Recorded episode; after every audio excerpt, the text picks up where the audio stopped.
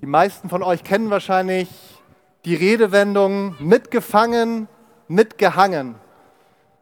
Da steckt nicht so was Schönes dahinter, kommt aus dem Mittelalter. Wenn man mit den falschen Leuten unterwegs war, zum Beispiel unterwegs sich leider in einer Gruppe von Raubmördern angeschlossen hat, dann wurde, wenn man erwischt wurde, nicht ähm, langer Prozess gemacht, sondern da hatte man Pech gehabt. Ähm, dann ist nämlich einem die gleiche Strafe widerfahren wie den anderen. Da wurde nicht groß nachgefragt. Ähm, ihr könnt euch vorstellen, mitgefangen, mitgehangen, was da genau hintersteckt. Ganz so blutrünstig sollen meine Worte an euch heute nicht sein, aber der Titel von meiner Predigt, die ist ganz ähnlich. Mitgefangen, mitgegangen. Und dahinter steckt, wer in den Genuss der Gesellschaft von Jesus kommt, der wird erleben, dass er ganz unverdient Befreiung bekommt und dass er dazu auch noch einen Sinn für sein Leben mitbekommt. Ihr habt eben das Zeugnis von Michael gehört, der hat ein bisschen uns aus seinem Leben erzählt. Da ging es so um so Themen wie Furcht, um Annahme, anzukommen, angenommen zu sein und aufzuatmen. Klingt doch gut, oder? Also wer wünscht sich das nicht? Und das Spannende ist, wenn wir in die Bibel reinschauen, dass wir dort ganz ähnliche Lebensgeschichten sehen. Ich glaube, ich gehe mal ein bisschen runter, dann bin ich ein bisschen aus dem Wind raus. Und eine, so ein Bericht von jemandem, dem ganz ähnliches widerfahren ist wie Michael, den habe ich euch heute mitgebracht. Den finden wir im Lukas-Evangelium in Kapitel 5. Und zwar wird uns da berichtet, dass Jesus am See Genezareth unterwegs war. Der ist ein bisschen kleiner als die Ostsee, aber Wasser immerhin.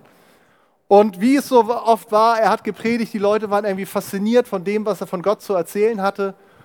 Und irgendwann wurde es richtig eng. Also heute, das ist ja richtig angenehm, wie er da sitzt, aber stellt euch vor, so Kieler Woche-Feeling, Menschenmassen bis an die Kaimauer und Jesus hat irgendwann gesagt, hm, irgendwie ist das ein bisschen unangenehm. Und jetzt hat er das Glück, dass er auf einmal sieht, da lagen zwei Boote am Wasser und die Fischer, die saßen davor und waren gerade dabei, ihre Netze zu flicken. Damit ihr euch das mal ein bisschen so vorstellen könnt, habe ich mir von meiner ältesten Tochter mal einen Kescher ausgeliehen. Ähm, die Netze, die waren ein bisschen größer, aber ähm, vorstellen könnt ihr es euch, glaube ich, worum es geht. Die flicken ihre Netze und Jesus sagt zu ihnen, Leute, oder eigentlich sagt er es gar nicht zu ihnen, er ist viel dreister, er steigt einfach in das Boot von Simon Petrus und sagt, du, fahr mich mal ein bisschen raus.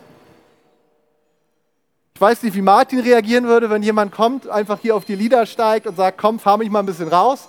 Kommt wahrscheinlich darauf an, wer es ist. Und so war es auch bei Simon, Petrus. Bei Jesus hat er es gemacht und er fährt ihn raus und weiter zu den Menschen zu sprechen. Und irgendwann ist das Ganze zu Ende, die Botschaft ist vorbei und Jesus wendet sich an Petrus und sagt, du Petrus, jetzt ist es Zeit, rauszufahren, da wo das Wasser so richtig tief ist und dann wollen wir Fische fangen. Ich glaube, ich kriege ein anderes Mikro, ne? das rauscht zu doll.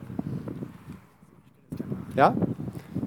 Jetzt ist es an der Zeit, Fische zu fangen.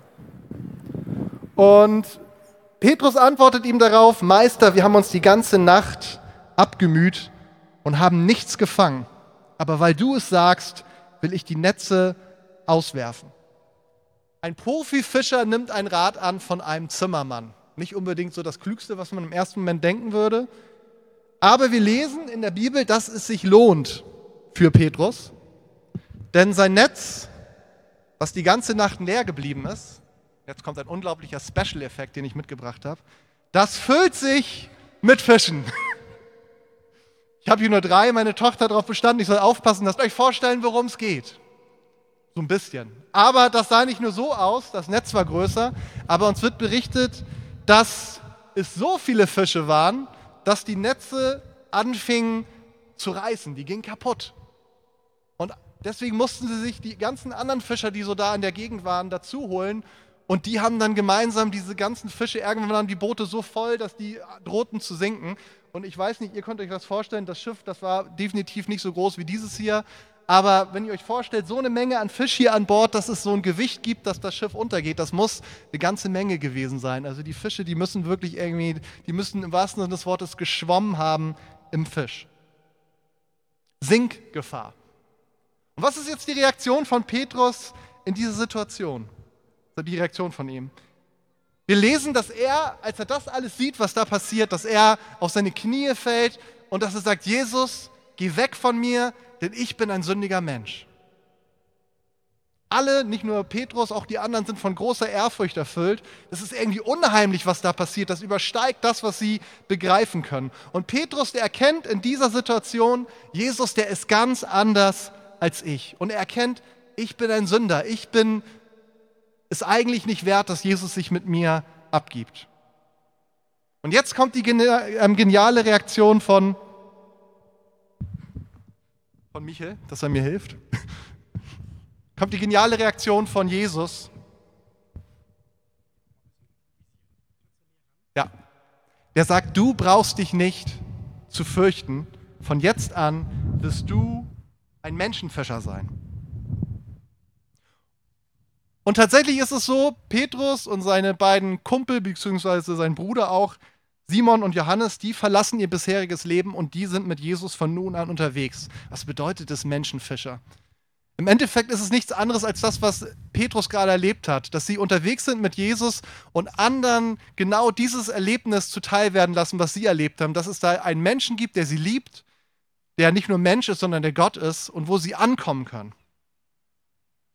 Wir wollen noch mal kurz uns anschauen, was passiert eigentlich ja in dieser Erlebnis, in diesem Erlebnisbericht, den ich euch eben mitgegeben habe.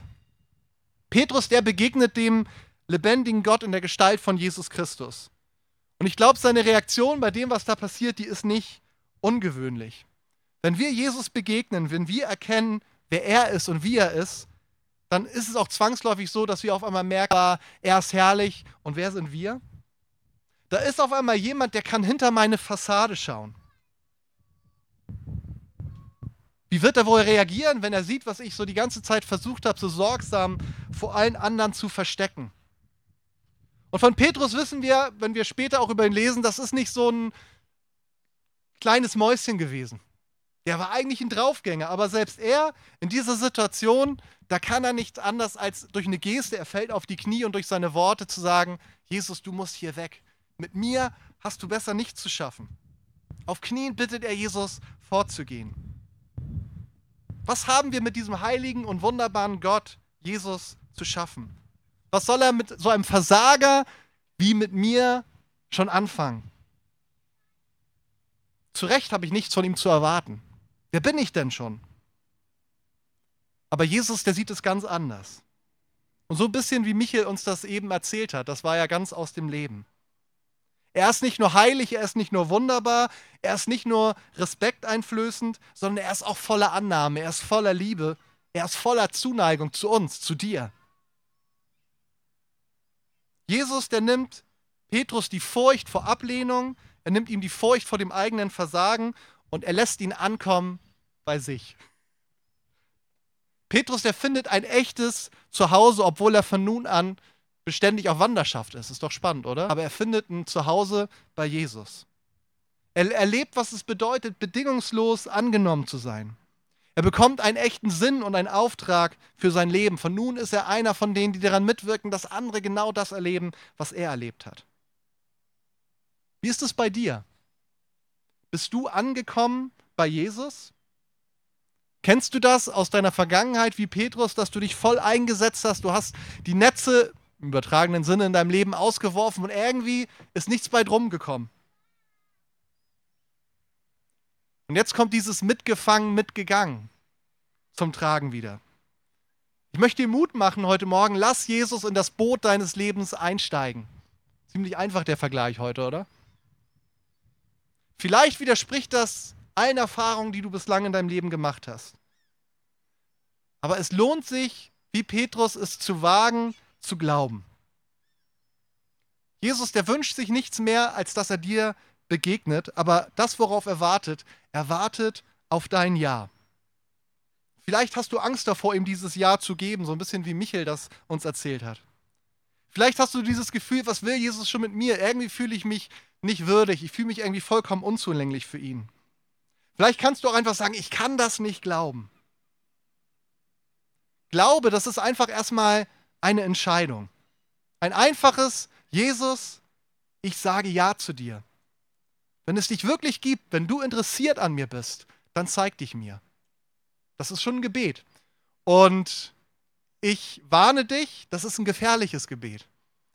Weil Jesus, der hört das und der zeigt sich. Aber ich mache dir Mut, gefährlich in dem Sinne, das wird dein Leben verändern, aber richtig gut verändern. Ich mache dir Mut, das zu wagen, wenn du das bislang nicht gemacht hast. Und wenn du das schon mal gemacht hast und sagst, hm, irgendwie ist mir das ein bisschen verloren gegangen, dann auch dann darfst du ganz neu zu ihm kommen und sagen, Jesus, ich will dir neu begegnen. Jesus möchte dir deine Furcht vor Abweisung nehmen. Er möchte dir die Furcht nehmen, dass du nicht genug bist. Bei ihm darfst du ankommen. Bei ihm darfst du einen echten Sinn für dein Leben entdecken. Das möchte er dir schenken. Ich möchte gern zum Abschluss von dieser Botschaft mit euch zusammen beten. Ihr dürft schon mal wieder nach vorne kommen, euch bereit machen. Und wenn du heute Morgen hier bist und sagst, das habe ich noch nie so gemacht, Jesus mein Ja zu geben, dann kannst du das jetzt ganz persönlich, so wie ich es eben gesagt habe, in der Art oder wie es zu dir passt, machen. Jesus, ich gebe dir mein Ja auf dich ein, da ist mir was verloren gegangen. Wenn du das willst, dann darfst du jetzt einfach für dich mit einstimmen in das Gebet, was ich jetzt hier vorne mache, in deinen eigenen Worten, in deinem Herzen. Und du bist natürlich auch eingeladen, danach im Gottesdienst auf irgendjemanden hier vorne zuzukommen, wenn du sagst, ich würde gerne noch mal ein Gespräch suchen. Dafür sind wir bereit. Jesus, ich danke dir dafür, dass du da bist. Ich danke dir dafür, dass dein Herz sich in den letzten 2000 Jahren nicht verändert hat, so wie du Petrus gesehen hast. So wie du das nicht hingenommen hast, dass er gesagt hat, Jesus, ich bin es nicht wert. Du hast gesagt, Petrus, du bist es wert. Du bist angenommen bei mir. So sprichst du jedem Einzelnen, der heute Morgen hier zu ist, der heute Morgen hier ist, das zu. Du bist angenommen. Du bist mein Kind. Ich sehne mich so sehr nach deinem Ja. Jesus, ich kenne nicht alle, die heute Morgen hier sind, aber du kennst jeden Einzelnen durch und durch. Und da ist niemand, der zu schlecht wäre für dich. Da ist niemand, der irgendwas getan hätte, was für dich wäre, wo du sagst, das geht nicht. Jesus, deine Annahme, sie ist bedingungslos. Deine Liebe, sie gilt jeden. Und ich danke dir dafür, dass du uns heute Morgen deine Liebe schenken willst. Du brauchst dafür nur unser Herz. Und du siehst jeden, der sagt im Herzen, ja, Jesus, ich will dir mein Ja geben. Ich will es riskieren. Zeig dich mir. Ich danke dir dafür, dass du reagierst und dass du hörst. Amen.